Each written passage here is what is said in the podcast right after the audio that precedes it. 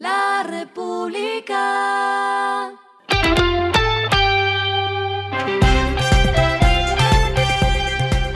Al final de la jornada, esto es lo que debes saber sobre el comportamiento de los negocios, las finanzas y la economía. Las movidas de hoy fueron.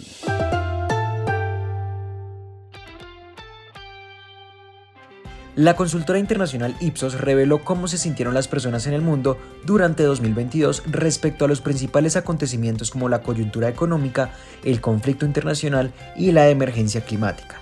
La encuesta concluyó que 73% de la media en los 36 países encuestados creen que fue un mal año para su país. 74,7% de los colombianos también lo consideran así. De igual manera, 56% de los encuestados opinan que fue un mal año para ellos y sus familias, mientras que 51,3% de los colombianos lo creen también así. Sobre la economía existe desesperanza. En Colombia, 84,5% de personas piensan que los precios aumentarán más rápido que los ingresos de la gente, mientras que 83,1% considera probable que las tasas de interés sean más altas respecto al año anterior. 80,5% creen que la inflación en el país será mayor en 2023 y 75,9% especula que el desempleo seguirá aumentando.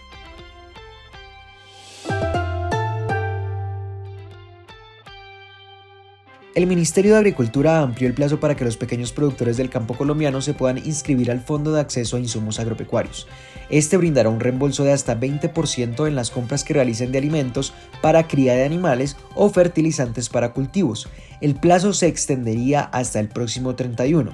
Además, se establecieron más instancias para obtener el certificado de pequeño productor que debe adjuntarse en el momento de la inscripción. Cabe resaltar que para esta convocatoria se recibirán certificados expedidos por resguardos indígenas a través de sus gobernadores u organizaciones de base que estén acreditados en el registro de autoridades o cabildos indígenas.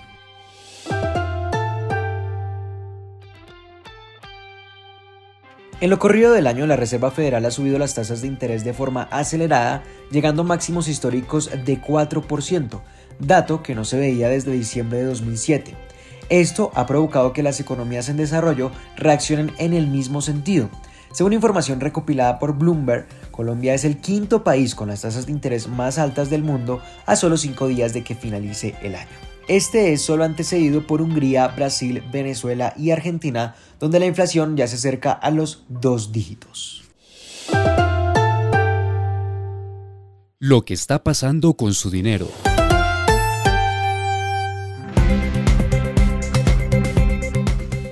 El presidente de Colpensiones, Jaime Duzán, aseguró que los ahorros de los trabajadores que se encuentren en el régimen de prima media podrían ser usados para invertir en obras de infraestructura como la idea de unir Barranquilla y Buenaventura.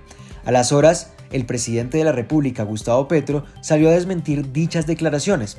Sin embargo, se generó toda una polémica en torno a este pronunciamiento.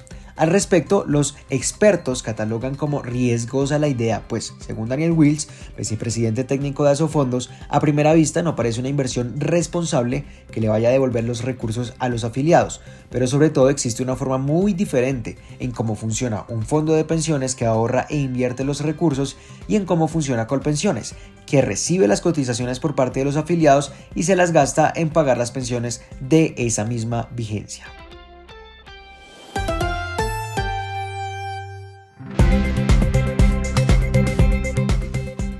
En los indicadores que debe tener en cuenta hoy, el dólar en modalidad Next Day cerró en 4.748,95 pesos tras subir 3,33 pesos.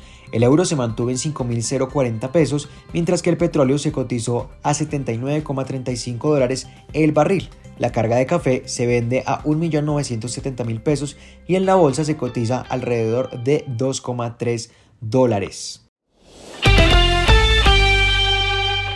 Lo clave en el día.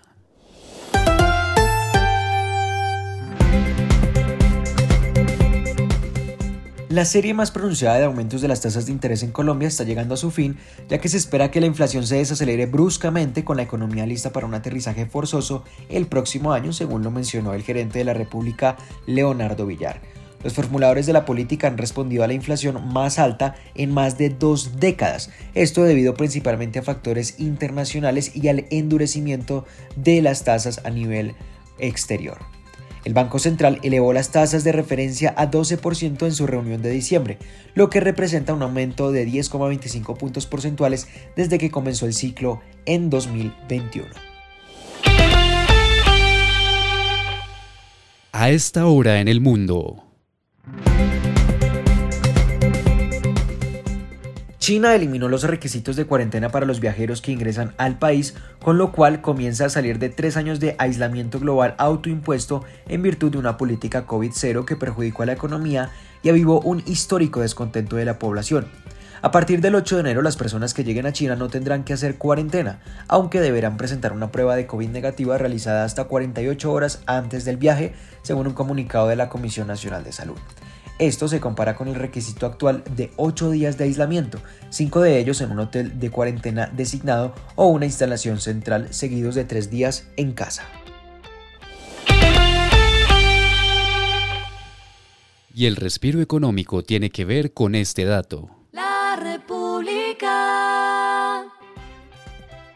Entre los estrenos de las películas que más se esperan para 2023 se encuentra Ant-Man Quantumania, Spider-Man Across the Spider-Verse, Aquaman 2, The Marvels, Shazam, Furia de los Dioses, John Wick 4, Super Mario Bros., Guardianes de la Galaxia 3, Transformers, Origen de las Bestias, Rápido 10, Indiana Jones y El Llamado del Destino, además de Misión Imposible 7 y Dune Parte 2. Esto fue Regresando a casa con Iván Cajamarca.